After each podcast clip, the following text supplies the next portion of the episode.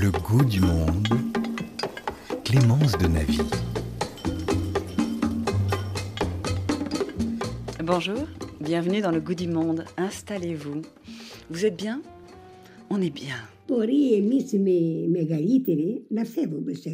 Nous, euh, les veilleurs de la famille, partirons doucement, doucement, mais je suis heureuse euh, que nos enfants et nos petits-enfants continuent notre tradition, nos repas, et ils gardent notre famille vivante. Cette voix, c'est celle de Koula Oui. Merci beaucoup à mes deux invités aujourd'hui qui m'ont envoyé cette voix. Donc ça lui permet d'être là, à Koula. Euh, Koula, c'est qui? Eh bien, c'est l'aînée des quatre femmes d'une même famille, de trois générations de pays différents, avec une même racine cependant. Euh, ces quatre femmes racontent une même histoire ensemble.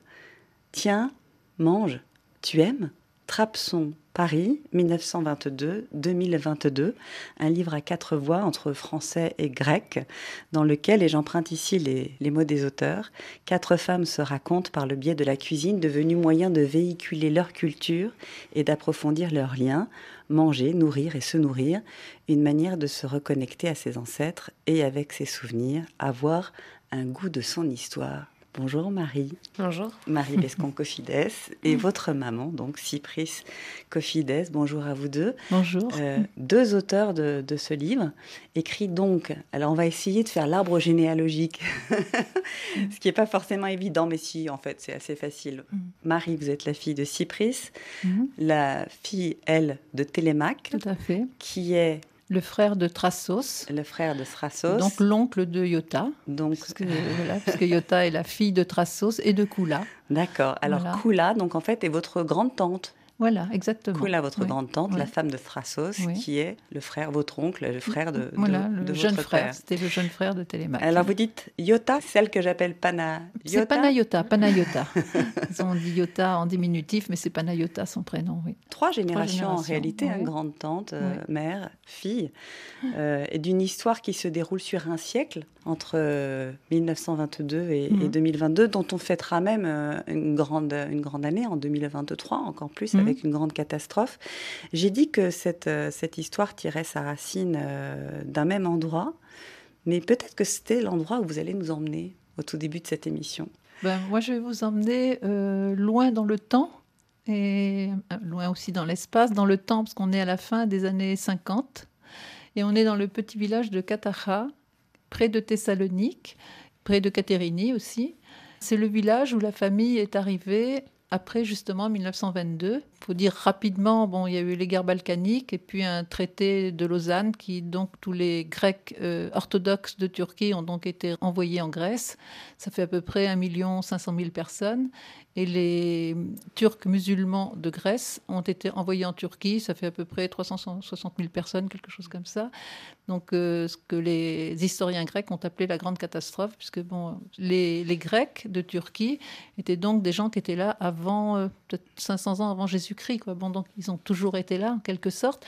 Et donc, bon, voilà, c'est des familles et des familles, les ancêtres, tout, tout, le monde était là. Et puis, on les a mis sur un bateau. Quand, ils n'ont pas été tués, et ils ont été mis sur un bateau, on les a envoyés. Et notre famille était sur un bateau qui est donc allé jusqu'à Thessalonique.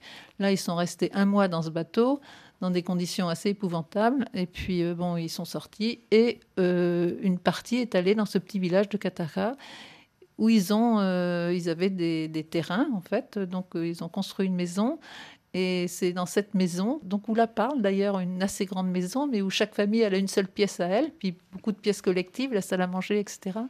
Et dans cette maison où je suis allée euh, quand j'avais 8 ans, et le souvenir que j'ai de cette maison, donc, c'est surtout la cour avec couverte de, feuilles de tabac.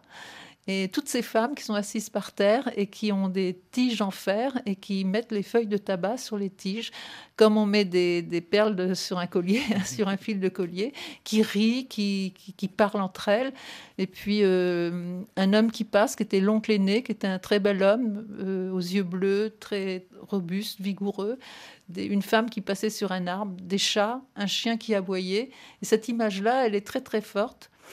Et euh, elle renvoie à une saveur, donc je vais là en parler tout de suite. Cette saveur, c'est ma grand-mère, une femme âgée qui est habillée en noir, qui est assez imposante, même si elle est fragile. Euh, physiquement. Elle a les cheveux gris blancs tirés en un chignon, les joues creuses, hein, des grands yeux, et elle, marche et à un moment donné, elle va s'asseoir.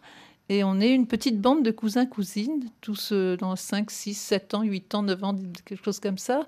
Donc on gambade, on court, etc. Et puis à un moment donné, elle s'assied et je comprends qu'il faut se mettre en file indienne un peu turbulente. Et en fait, on va passer devant elle. Elle a une jatte ou un grand bol d'une main, une cuillerée de l'autre, et elle va nous donner une euh, cuillerée de jaune d'œuf au sucre. Et j'en parle dans L'enfant de Trébizonde, donc qui est paru en 2015. Et moi, c'est un, c'est vraiment un, moment très très fort. Et pendant longtemps après, j'ai réclamé un jaune d'œuf au sucre, sans savoir vraiment pourquoi, mais c'est un moment très fort et parce que là, tout de suite, je pense qu'on a aussi le fait que la nourriture et tout ce qui se passe à côté sont complètement mêlés. C'est-à-dire que, euh, bon, je comprenais pas ce que me disaient mes petits cousins, ils me comprenaient pas, mais on riait, on était des enfants, donc on partageait euh, le corps, quoi, le corps qui, qui bouge.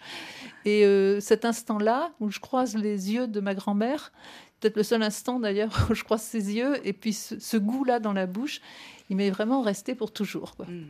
Ainsi que les ambiances pour le coup, et puis l'atmosphère. l'atmosphère, le, tout ce qui se passe avec les personnes, tout ce qu'on partage à cet instant-là. Ouais, c'est juste mm. une bulle de souvenirs et de goût. Mm. Marie, vous êtes allée, vous? À, Katara. Du coup, je découvre comment on prononce, parce que moi, depuis le début... Katara, ça, Katara, Vous y êtes allée à Katara, vous? Euh, Oui, oui, j'y suis allée euh, la première fois que je suis allée en Grèce, donc vers 4 ans. Euh, où j'ai découvert du coup toute ma famille grecque. Mhm. C'était vraiment la rencontre euh, sans la langue euh, à l'époque, voilà, mais où c'était euh, les premiers gestes d'infection, les premiers, premiers souvenirs que j'ai, plus par des photos et des images que parce que j'étais très jeune, mais et après j'y suis retournée plusieurs fois après, mhm. assez régulièrement, voir la famille. Est-ce que c'est à Catara que vous vouliez nous emmener? C'est pas là-bas. Alors on vous écoute. Mais hum, moi, je voulais revenir en France un peu pour avoir les deux, les deux pays parce qu'ils sont très importants. Et hum, parler de la maison de mes grands-parents en Touraine, où moi, mon grand-père, je l'ai beaucoup plus connu en France qu'en Grèce. Au final, on est allés ensemble une fois en Grèce, mais seulement. Donc, euh, mais au final, euh, leur maison et sa maison, son jardin, c'était aussi euh, son monde à lui et, la Grèce, en fait, euh, un peu aussi. Et, et c'est, je voulais revenir dans, dans son jardin à mon grand-père, où il passait la majorité du temps avec les mains dans la terre et, et il disparaissait toute la journée. Et moi, quand j'étais petite, j'allais le voir et au bout du jardin, il y avait un petit ruisseau et c'était c'était voilà nos petits rituels euh, de, de passer l'après-midi ensemble, d'aller voir le petit ruisseau et puis après de remonter, aller manger sous le tilleul.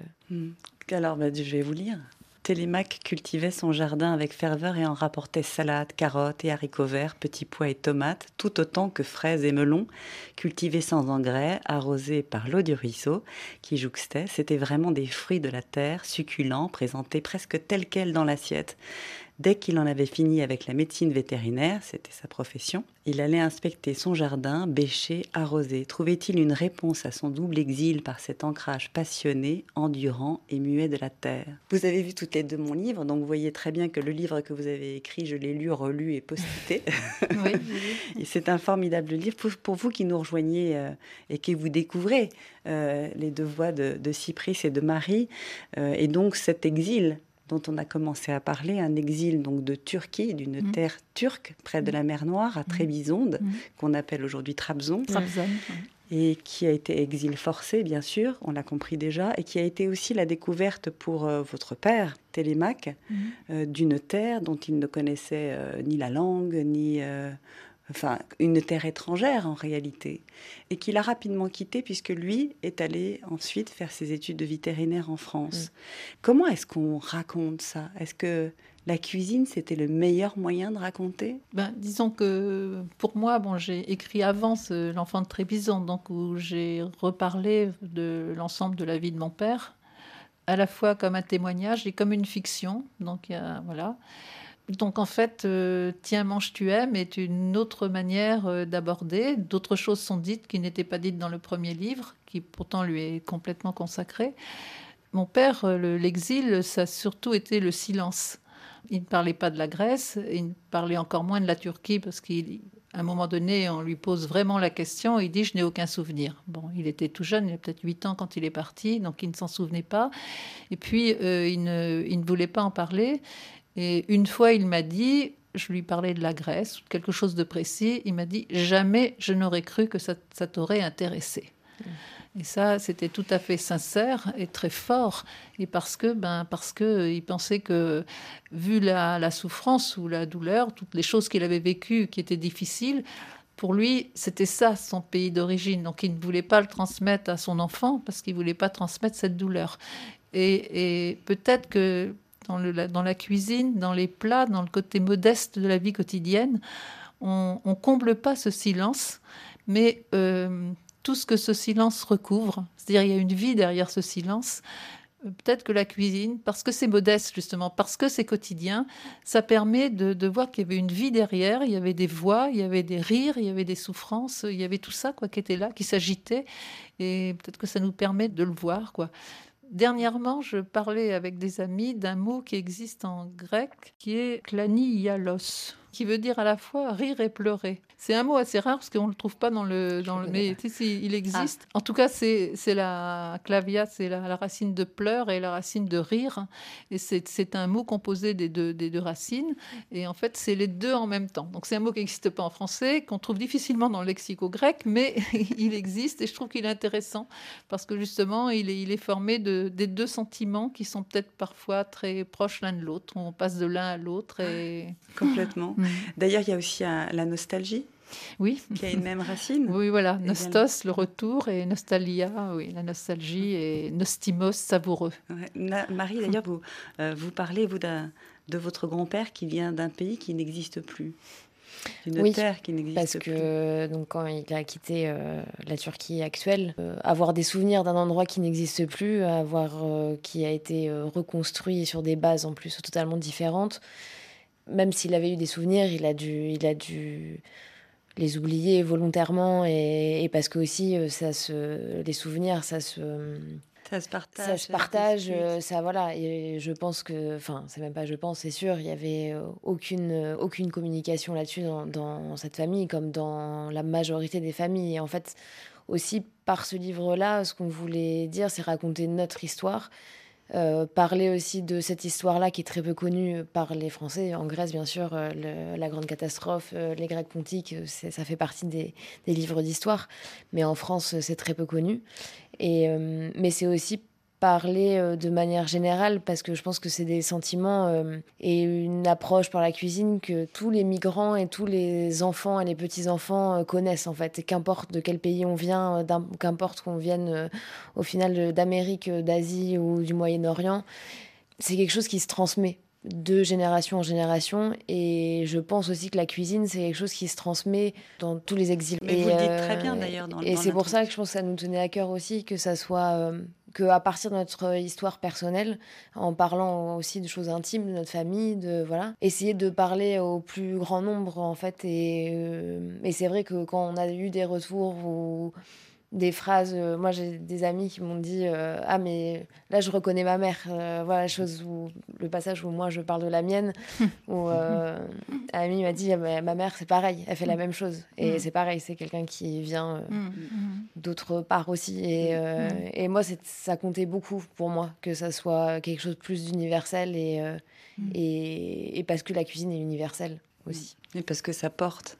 Ça porte bien au-delà de toute frontière d'ailleurs, mm. peu importe le pays dont on parle. Complètement.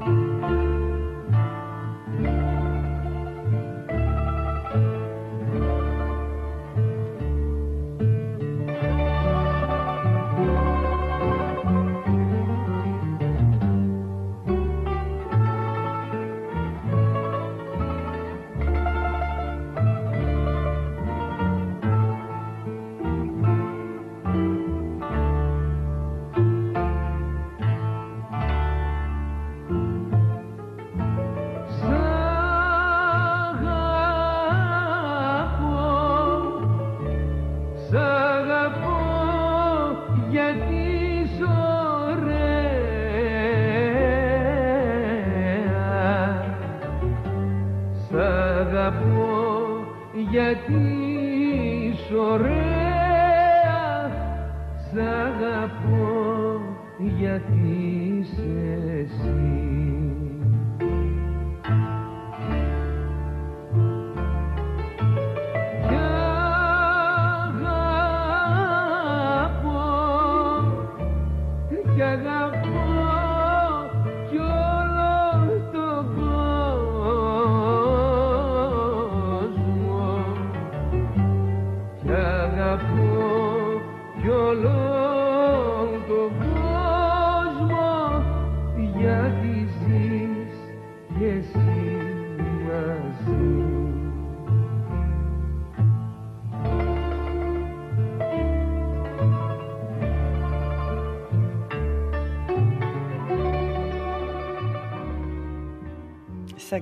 Je t'aime de Dalaras. Je crois que c'est ça que ça veut dire, je t'aime. Je t'aime. Je oui, t'aime, c'est bien, je t'aime.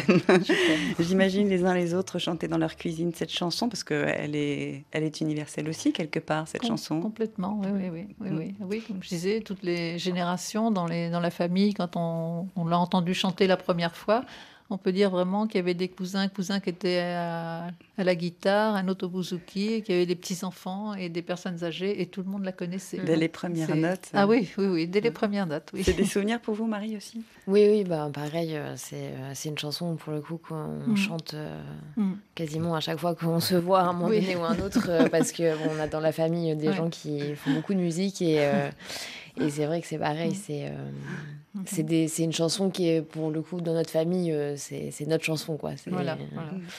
qui rassemble tout le monde et euh, Et la double expression dont vous parliez tout à l'heure, Cypris, et les rires et les pleurs, Oui, parce qu'elle oui, serre oui. le ventre Oui, un peu, oui, celle-ci. oui. Ben, c'est- d'ailleurs, euh, enfin là, je pense à Stefano, c'est un cousin de Calamaria qui joue de la guitare et qui a des chansons, enfin, ce genre de chanson qui est très euh, aux tonalités orientales et qui est à la fois il y a beaucoup d'ardeur et en même temps il y a, il y a une mélancolie et les- il y a les deux en même temps, quoi, vraiment. Vous nous rejoignez, vous écoutez Le Goût du Monde. Nous sommes avec Marie et sa mère, Cypris Cofides, Bescon Cofides pour Marie et, et Cofides pour Cypris, pour une mémoire à quatre voix. Alors cette chanson, c'est Panayota ou Yota qui en parle. Panayota, oui. ouais, qui en parle dans votre livre. Euh, elle raconte le repas, c'est un rendez-vous. Il y a ce qui se passe avant et après. C'était une chaude soirée d'été à Thessalonique. J'étais étudiante et je revenais chez mes parents pour les vacances. La chaleur humide m'étouffait et maintenant que j'avais déployé mes ailes, je ressentais les chaînes familiales. Je suis sortie sur le balcon pour respirer. Mon père y était. Nous étions là, côte à côte, immobiles, avec le bruit des voitures, et je l'ai entendu chanter. Je t'aime parce que tu es belle, je t'aime parce que tu es toi, je t'aime. J'aime le monde parce que tu y vis, tes fenêtres sont closes, ouvre un battant que je puisse voir ton image. Il chantait donc Sagapo, une vieille chanson traditionnelle grecque très populaire. La rue avait disparu, les bruits à l'intérieur, l'appartement. Il n'y avait plus que nous deux sur un balcon de notes. Surprise, envoûtée, j'écoutais la voix douce et affectueuse d'un homme silencieux et pudique, mon père. Donc ce sagapo, c'est très beau et on pense, en fait, c'est tout ce qui euh, file tout au long des pages dans votre livre, écrit à quatre voix. Je le rappelle parce que pour l'instant, on vous a entendu, on a entendu la voix de Kula au tout début. Ensuite, on accompagne sa fille Yota. Ensuite, Mm. on vous retrouve Cypris Mm. et enfin Marie. Donc on, et on sent aussi en même temps en vous lisant. Alors ce qui est extraordinaire, c'est qu'il est polyphonique et qu'on a l'impression d'être avec auprès de chacune d'entre vous Mhm. qu'on s'assied dans la cuisine, qu'on est avec vous, et on va bien au-delà des recettes. On a toutes les histoires qui vont justement être au-delà. Pourtant, les recettes sont présentes, Mm. mais c'est Mhm. pas ce qu'on va retenir forcément. Elles sont presque un prétexte. On, on Mm. nous les donne parce que comme ça, on peut les, les perpétuer chez nous. Mais il est évident que c'est quelque chose de très intime, et on a la chance de pouvoir s'asseoir comme auprès du feu ou alors sous, un- sous un grand arbre. Et c'est en cela qu'il est assez magique ce livre. Euh, comment vous l'avez écrit? Parce que euh, je crois que Yota est à Corfou. Oui. oui. Euh, vous êtes euh, à moitié en Grèce, Mm, à mm, moitié mm, ici, Marie à Paris Mm, à et Paris. Kula, euh, elle, à Corfou. à Mm. Corfou. Mm. Comment on fait? Euh, bah, comment il a été écrit euh, En fait, euh, j'ai eu l'idée au début, mais il y a longtemps, il y a peut-être 4-5 ans, euh, Mhm. j'avais envie de, de, de parler de l'histoire de ma famille sans vraiment encore savoir euh, du tout comment ça allait se, se manifester. Et, C'est vrai que c'est pendant le premier confinement que. Enfin, c'est sûr que ça demandait beaucoup de temps aussi euh, et d'investissement, de, de recherche, de beaucoup de choses. Et le confinement a fait qu'on avait tous euh, du temps. Et on l'a écrit, euh, c'était, il y a eu des moments, c'était long et il y a eu des moments euh, compliqués hein, parce que bon pour Kula, euh, Kula ça a été aussi beaucoup de, enfin ça a été à l'oral en fait, euh, des enregistrements, traduire, reparler parce que des fois c'est une personne âgée, il y avait des 93 ans maintenant. Ouais, il y avait des bon, il y avait des choses on se doutait que c'était pas c'était plus vraiment c'est pas vraiment ça l'histoire mais bon voilà, il y a le- la mémoire aussi, elle, elle, elle joue des tours aussi parfois. Et euh, on a écrit euh, en communiquant euh, beaucoup, en fait, surtout ma mère et moi, et en, et en se rappelant, euh, en passant. Toi, tu as fait un énorme travail avec Yota et Kula, pour le coup. euh, moi, plus de traduction aussi. Est-ce qu'il y a eu ces moments comme ça où, où, où on se comprenait? Est-ce que vous avez cuisiné? Est-ce que vous avez goûté et cuisiné? Ah oui, oui, oui, oui, oui, oui, il y a eu les vous deux. trois, en oui. fait, euh, bah, moi j'étais en Grèce, donc c'était en effet plus simple, euh, bon, plus direct. Ça s'est fait euh, de façon un peu informelle, sans se décider comment on allait faire. Euh, on avait quand même mis au point un certain nombre de questions. Ben, Qu'est-ce que c'est que la cuisine? Où on se retrouve? Ouais. Qu'est-ce que ça représente pour toi? Est-ce que tu as un premier souvenir? Euh, Bon, voilà. ben, un, certain nombre comme ça. Après, euh, on a, Marie et moi, pensé à une structure de livre avec cette page entre deux parties qui permet de bah, parler un peu du contexte ou économique ou social. C'est juste une page, mais qui, a- qui a son importance, je pense, dans l'ensemble du livre pour Ouais. justement euh, sortir. Pour découvrir justement cette Oui, histoire. euh, voilà. Euh, après, euh, c'était très intéressant parce que même avec quelqu'un de très proche, et peut-être justement avec des personnes proches, euh, se donner un type de travail comme ça permet d'ouvrir des questions qu'on ne se poserait pas habituellement. Et c'était très très intéressant. Je pense que ça a vraiment approfondi notre, notre relation. Et puis, ça réanime les souvenirs. Parce que parce qu'on pose des questions, donc ça réanime aussi tout un côté sensoriel qui est, qui est là en sommeil et puis qui va ressortir. Et ça oblige aussi à préciser. Euh, enfin, comme je dis dans le livre aussi, euh, il y a un mot en grec qui est péripou, qui veut dire euh, à peu près, environ, euh, presque, et, et qui est qui est très, euh, que, que j'apprécie beaucoup parce que je pense que dans, dans cette inexactitude ou dans cet aspect-là, il passe beaucoup de choses très importantes de la vie, euh, dont la poésie, dont plein de choses euh, qui ne sont pas exactes justement. Mais en même temps, quand on est face à une recette, euh, on est obligé de redemander. Mais oui, mais tu mettrais, c'est combien de grammes ça? D'accord, une, une d'accord une Ça tasse. Mais pas, quel hein. type de tasse? Dans les familles en Grèce, ça n'existe pas, les euh, voilà, proportions. ça- n'existe pas. Quoi. Donc, euh, bon, voilà. Et puis, dans les souvenirs alors, propres familiaux, c'est vrai que ça, euh, bon, ça, ça va plus loin, euh, ça oblige à aller plus loin. Quoi. Intéressant aussi, euh, le nom des chapitres. Euh, Kula, c'est vraiment retrouver le goût de là-bas. Mhm. Comme un hommage à son mari aussi, retrouver, et on sent vraiment l'approche complètement euh, essentielle Mhm. en termes de tous les sens mis en éveil, avec la, la- la recherche d'une exactitude des goûts pour arriver à, à transmettre ses goûts. On a Yota également, euh, le rythme des saisons, donc on a vraiment une culture Mhm. dans la terre qu'on Mhm. retrouve aussi avec Mhm. votre grand-père, Marie. Euh, vous, bien sûr, l'ailleurs en mémoire. J'ai dit bien sûr parce que c'est- c'était votre, c'est votre travail aussi, travailler sur la mémoire de Oui, votre père. Tout Donc, à fait, oui. et puis Marie apprivoiser, donc c'est-à-dire le remettre aussi, parce que ça s'apprivoise, c'est pas facile forcément de- d'avoir un héritage. Qu'est-ce qu'on fait de tout ça aussi? Quand on a 30 ans et euh, Ben, c'est ce que je dis aussi dans le livre, c'est que, euh, et comme ma mère vient de le dire, c'est que mon grand-père, il a tout fait pour euh, ne pas nous transmettre. C'est- ce que je dis, c'est mon grand-père, son rêve, c'était d'être un bon Français. euh, c'est cette génération-là aussi de, de personnes qui voulaient se fondre dans la, dans, dans la société française. Parce que pour lui, c'était la France, c'était c'était un pays incroyable qui allait permettre de le faire évoluer. De voilà, c'était et, euh, et en effet, lui, pour lui, euh, parler de la Grèce, parler de la Turquie, euh, c'est parler de l'autre partie du monde. Maintenant, la- les choses ont changé. La, la Grèce fait partie de l'Union européenne. Enfin voilà, il s'est passé plein de choses. Mais à cette époque-là, même alors que bon, moi, je suis beaucoup plus jeune et, et à l'époque, la Grèce avait déjà changé, mais il, il voulait pas en parler en fait. Il, et il ne comprenait pas qu'on puisse poser des questions, s'intéresser, alors que lui, il transpirait, la Grèce, il transpirait, il avait un accent euh, Bon, coupé au couteau. euh, Mhm. il, euh, il pouvait pas mentir en fait, Mm. ni physiquement, ni dans sa manière de de, de se mouvoir. Il ne pouvait pas mentir. Et, et moi, au final, ben, je l'ai ressenti tout ça. Et, euh, et le fait d'aller en Grèce quand même euh, assez régulièrement a fait que je m'y suis attachée aussi et que ma famille, du côté de ma mère en tous les cas, c'était ma famille grecque en fait. Donc euh, j'avais pas d'autres familles. Donc c'était. Et puis après, il y a tout ce que j'ai vécu, tout ce que j'ai vu là-bas. Et puis après, il y a un truc où on ne sait pas en fait. Je sais pas pourquoi j'ai voulu apprendre le grec à la fac euh, à 18 ans. Je ne pourrais pas l'expliquer. C'est comme ça, c'est dans, dans mon sang, c'est ma famille, c'est moi maintenant. Mm. Mais c'est inexplicable en fait, je pense. C'est juste que ça se transmet sans Presque manière. sans le euh, vouloir. Voilà. Je vous propose de l'écouter, votre grand-père. Enfin, je vous propose aux auditeurs parce que vous m'avez fait ce cadeau. Donc, faut tendre un peu l'oreille.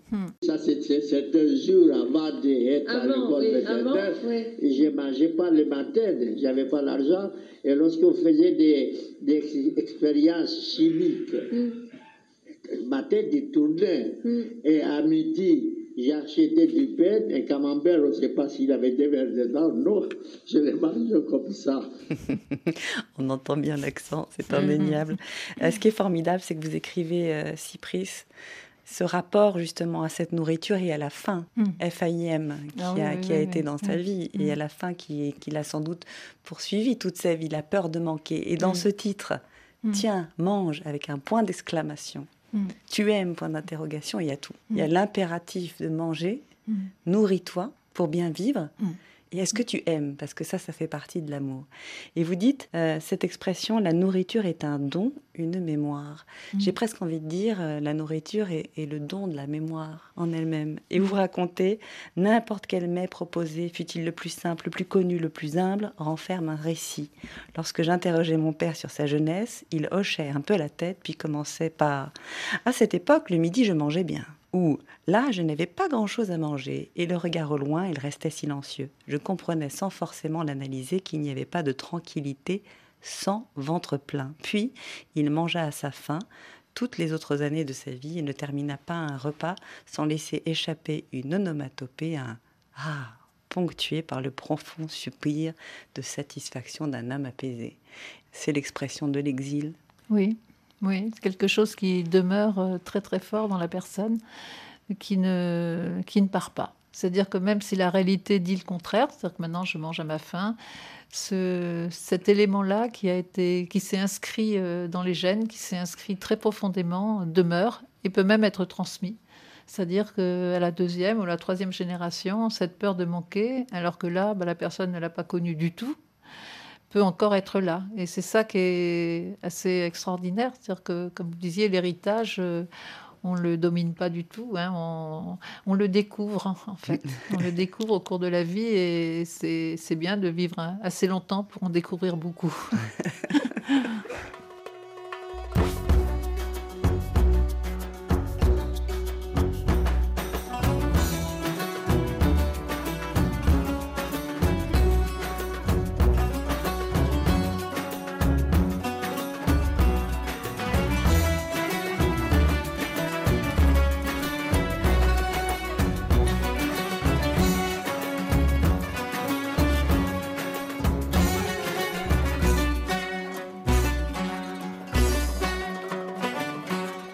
Τα δύο σου χέρια μια ανάσα.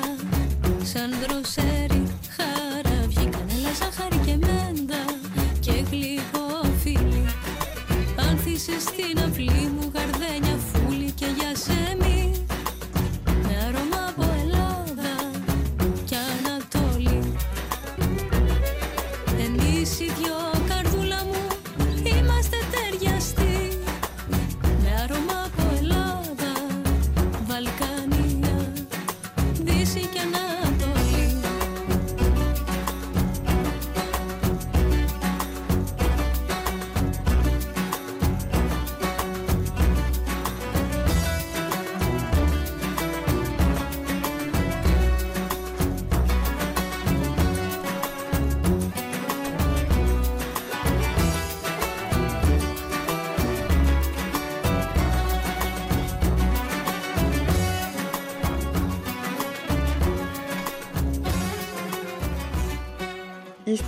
de Chantal et Ariti euh, Ketty. Mais vous nous rejoignez, bienvenue, vous écoutez Le goût du monde, le goût multiple d'une cuisine de famille, l'amour pour ingrédient majeur, j'ai envie de dire, en risquant un peu de niaiserie et de bons sentiments quand même.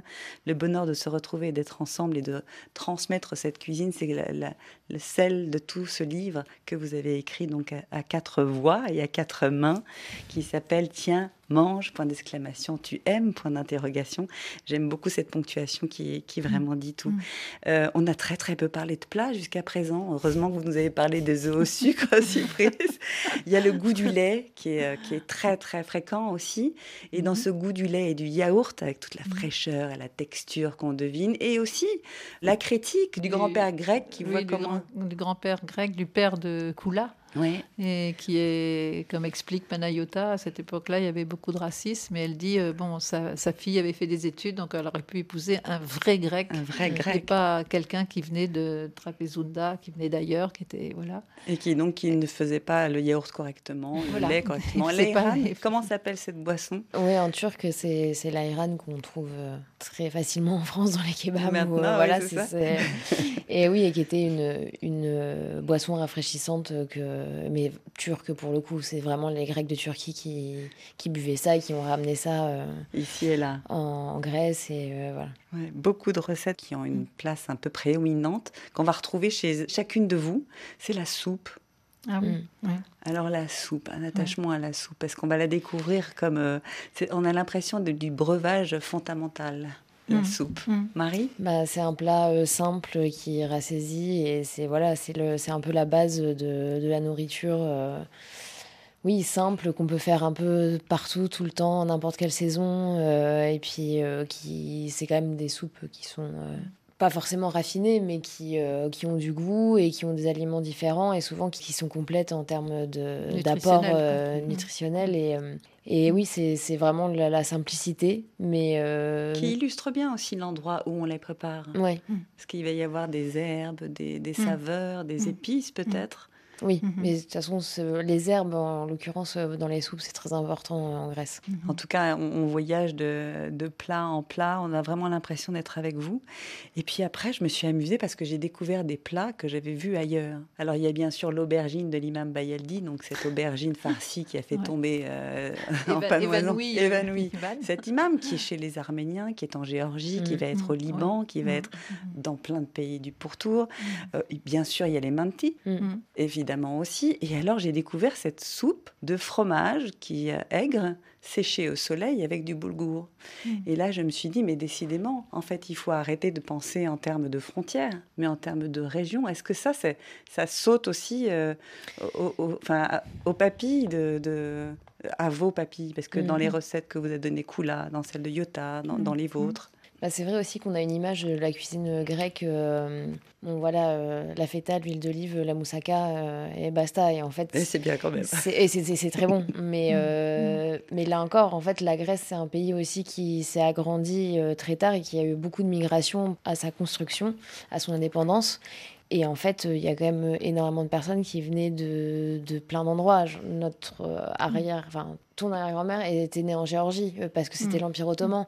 Et en fait, euh, l'Empire ottoman était très très grand à une certaine époque. Donc, toute, toute cette cuisine du pourtour euh, méditerranéen, voire aussi du Caucase et des Balkans. C'est ça la Grèce en fait. Et la cuisine grecque, elle est beaucoup plus complexe, elle, est- elle a des apports beaucoup plus loin qu'on ne peut le penser. Et c'est vrai que des fois, même moi, j'ai été euh, très surprise en fait euh, de voir. euh, et j'ai connu des plats euh, beaucoup plus tard et j'ai été très surprise en fait. euh, J'aurais pas pensé que c'était des plats grecs. Alors, c'est c'est pas des plats grecs grecs, mais c'est des plats qui ont été Mm. ramenés euh, De la région, euh, de ça. la région, euh, de parce que des Grecs, euh, on le sait, il y en avait en Égypte, en Russie, euh, voilà. Donc c'est un, un mélange de tout ça. Ouais, mais ça met bien les choses à plat aussi. Ça, ça permet vraiment de se dire, euh, bah, justement, cette universalité de la cuisine dont vous Mm. parliez au début, on est vraiment dedans Oui, avec oui. ces Mm. histoires. Mm. Je voudrais juste que vous me racontiez, alors qui, qui en parle Cette figue noire Ah, c'est moi qui en parle, le, le Retzeli. Ouais. Mm. Le Retzeli. Retzeli, euh, ça c'est euh, c'est dans les années 80. On a l'impression euh, que je saute du coq à l'âne, mais pas du oui, tout, parce qu'en fait, tout ça, ça fait partie aussi Oui, des saveurs, oui. des goûts Ah et des préparations. Ah oui, tout à fait, puisque là, c'est euh, Hélène, hein, une, tante donc, qui nous reçoit, et elle, elle, elle vient du pont du pont, hein, bon, et elle nous reçoit, et c'est la première fois que je la vois en tant qu'adulte, donc je la connais pas en fait. Et euh, comme je dis dans le livre, bon, elle, elle a une telle ouverture, une telle gentillesse, une telle bonté dans les yeux que bon, quand elle m'embrasse, euh, je sens toute la bienveillance qui est en elle. Et puis je suis avec euh, mon mari et, le- et Marie, qui est, qui est toute petite, là. Et on, on s'assied et on se retrouve devant un verre d'eau. Et puis euh, cette figue confite, qui est vraiment euh, délicieuse, qui est le biscuit, à la, le- oui, c'est la douceur à la cuillère. Et euh, après, on, en- on goûtera d'autres douceurs à la cuillère que la figue. Mais cette figue-là, là, cette figue noire, c'est vraiment, ça vient, c'est une recette qui vient directement du pont. Et comme je dis aussi, ça m'a fait, fait penser au, au loukoum dans un monastère pour le voyageur. Mais là, c'est, tout petit, mais je veux dire, ça a vraiment le goût du paradis. C'est comblant, quoi. C'est vraiment... euh, le sucre est au maximum, mais comme on, on en mange très peu, c'est vraiment formidable. On, on découvre aussi, grâce à vous, ce- cette région que le pont Le Pont-Euxin, oui. et son, et son hospitalité, Mhm. qui est une marque Oui, oui, de- oui. oui. régionale, on va dire, du Mm. pont. Euh, cette manière, d'ailleurs, c'est un joli nom, euh, l'hospitalité. Il est sur la quatrième de couverture. Philoxénia, oui, c'est ça. C'est euh, c'est un joli nom. Mm. Et cette hospitalité aussi qui est ressentie tout de suite par, euh, euh, par Kula, Mm. qui, euh, dans sa démarche, telle qu'elle l'explique en tout cas, elle a envie de retransmettre l'hospitalité qu'elle a reçue Mm. et ses goûts, ses saveurs. Mm. C'est- ça, c'est une recherche aussi qui, qui vous habite, Marie, puisque vous êtes cuisinière maintenant. Oui. Et oui, c'est le plaisir, euh, le plaisir de faire plaisir aux autres euh, par la nourriture et par euh, et le fait d'aller au restaurant, le fait de c'est c'est un pas en fait aussi que les gens font pour se faire plaisir, pour se divertir, pour euh, connaître des nouvelles saveurs euh, et ça oui c'est très très important pour moi. Et c'est pour ça que je fais ce métier maintenant euh, c'est pour moi apprendre et donner après aux autres. Ensuite, ouais. Ouais. Alors, il y a quelque chose de très amusant aussi, c'est que euh, il y a trois générations, mais des femmes qui ne vivent pas au même endroit. Et euh, Panayota est venue chez vous et elle a découvert la cuisine française, Oui. qu'elle décrit comme quelque chose de très ordonné, de plat en plat, donc pas du tout comme la cuisine grecque, où on va pour le coup mettre tout sur la table et, Tout à fait. et savourer. et euh, et il y a cette, euh, cette description aussi du plateau de fromage Oui. comme un soulagement, parce que là, pour le coup, euh, Mhm. Bah, Comme elle dit, en, en Grèce, bon, il y, a- il y a toujours un morceau de feta euh, sur une table. hein. Bon, ça, comme on mettrait du beurre en France ou tout- toujours, ou de la graviera. Mais là, depuis qu'elle est venue en France, ben, elle aime bien rajouter d'autres fromages et faire un vrai plateau de fromage comme en, comme en France. quoi. Comme je dis, il y a des, diffusions de, de culture, en fait. euh, voilà. Oui, il y a eu un, un vrai échange en fait euh, aussi parce que l'échange il s'est pas fait que de la Grèce euh, vers la France, c'est que Mm. nous aussi on a apporté euh, Mm. euh, quelque chose de la France, de la Mm. gastronomie française, de, et puis des oui de notre manière de manger aussi en France qui est différente euh, Mm. en Grèce. Les horaires sont Mm. différents, la manière en effet de dresser la table est différente. Mm. c'est c'est pas la même chose et je pense qu'eux aussi ont eu des apports de ce qu'on a pu le- leur apporter et, Mm. et parce qu'ils sont venus aussi en France.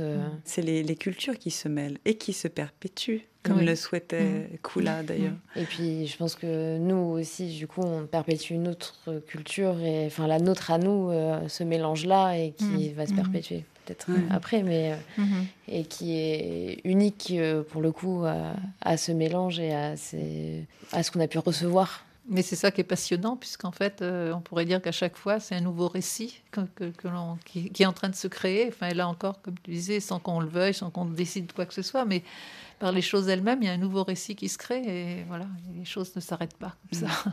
Il faudrait presque boire un thé des montagnes là.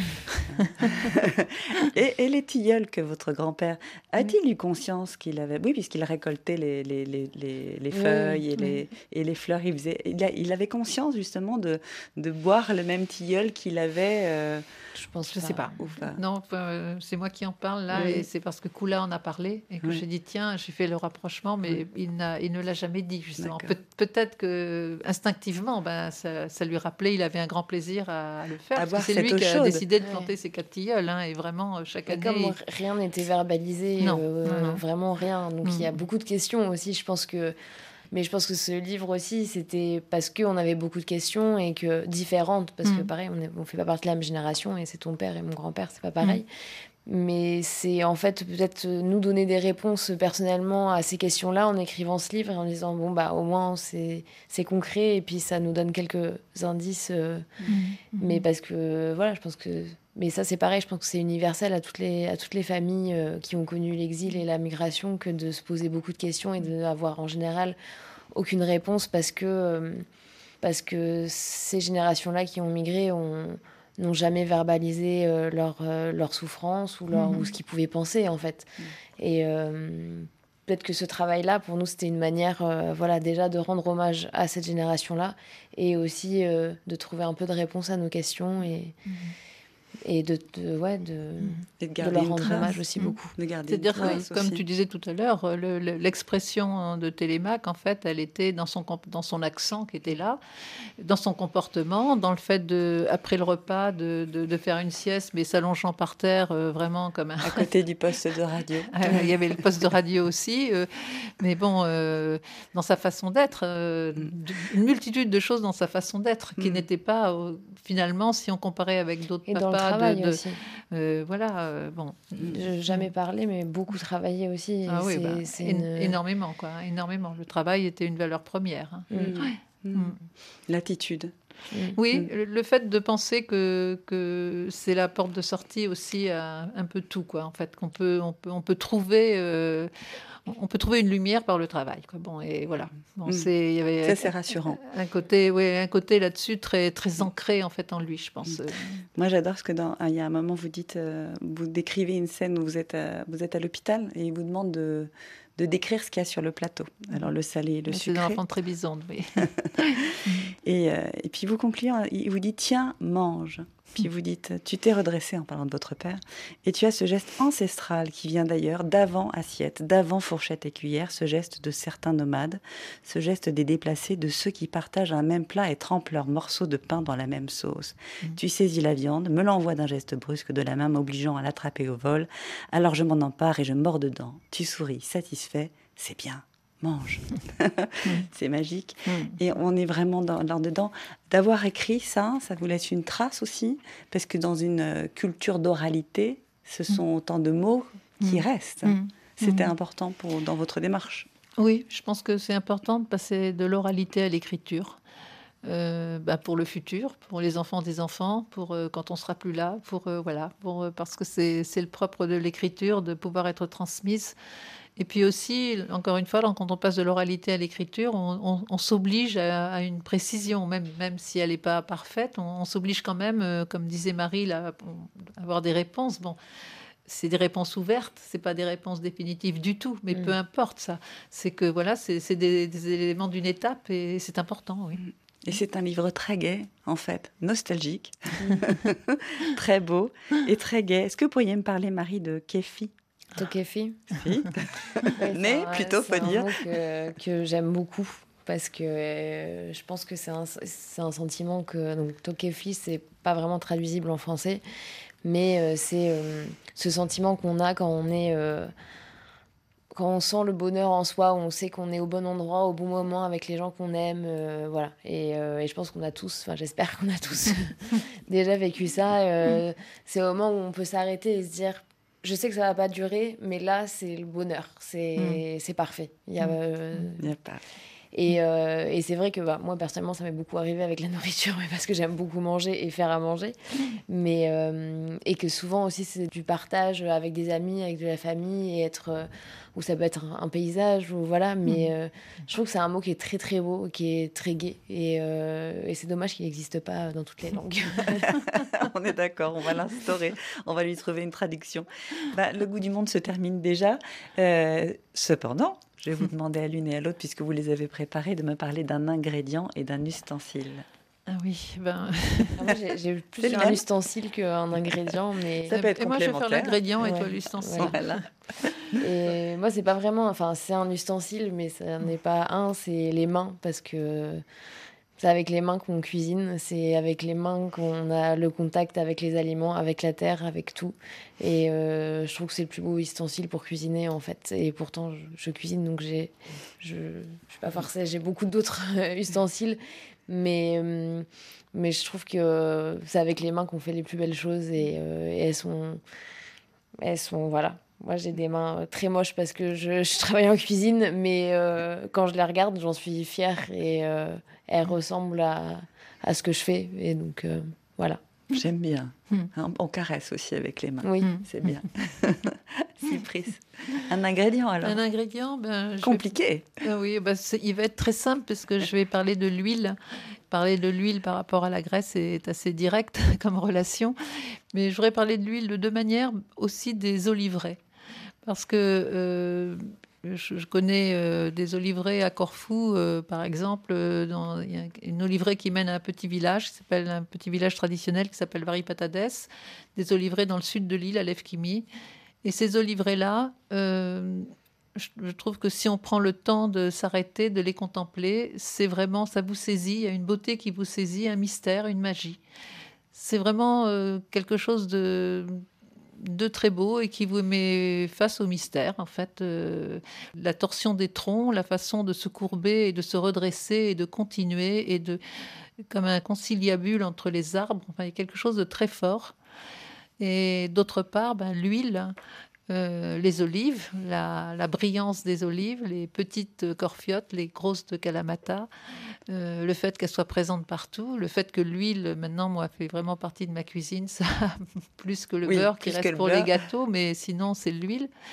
Et, euh, et puis une petite anecdote que je raconte dans le livre, mais euh, bon, une, euh, à la taverne, une, la dame de la taverne qui vous offre à la fin du repas sa bouteille d'huile, mais qui vient de, de son champ à elle, qu'elle a donc fait et qui vous la donne avec la fierté de l'amour, comme tu disais, je suis Elles sont comme ça, mais je les aime. Elles sont, j'en suis fière. Mais là, c'est pareil. Il y a- il y a une fierté euh, et dans le très bon sens du terme, de- du don aussi, de, de quelque chose qui est donné de l'intérieur de la personne. Et ça, c'est des moments merveilleux. On va donner le mot de la fin à Panayota. Όταν έδωσα το βιβλίο σε μία καλή μου φίλη, μου ζήτησε μία αφιέρωση. Quand j'ai offert ce livre à une amie très proche, elle m'a demandé une dédicace. J'ai alors écrit cette phrase qui, pour moi, est l'essence de ce livre et que je vous dédiais. La vie pour moi, ce sont des moments, des souvenirs et des saveurs. En Grèce, nous disons bon voyage. Alors, bon voyage à Tiens, Mange, Tu aimes. Στην Ελλάδα λέμε καλό ταξίδι. Καλό ταξίδι στο βιβλίο μας. C'est beau, c'est une belle langue. C'était Panayota Kofidou. Merci beaucoup, Marie Cypris. merci Merci, infiniment pour ce voyage dans le temps, aussi dans l'espace, euh, dans vos racines. Euh, je suis sûre que vous qui nous écoutez, vous trouverez euh, des échos dans vos histoires personnelles. Racontez-nous, n'hésitez surtout pas à, nous raconter les histoires ou les anecdotes que, l'histoire de Marie et de Tiens, mange, tu aimes aurait évoqué chez vous, aurait trouvé un écho. Tiens, mange, tu aimes est donc publié aux éditions de l'Épure. Je vous le conseille très, très, très chaleureusement, mais ça, je crois que vous l'avez compris. Merci beaucoup à Olivier Roux et Cécile Bonissi qui ont réalisé et mis en onde cette émission. Je vous dis merci à tous de votre fidélité. Bonne semaine à tous. À samedi prochain.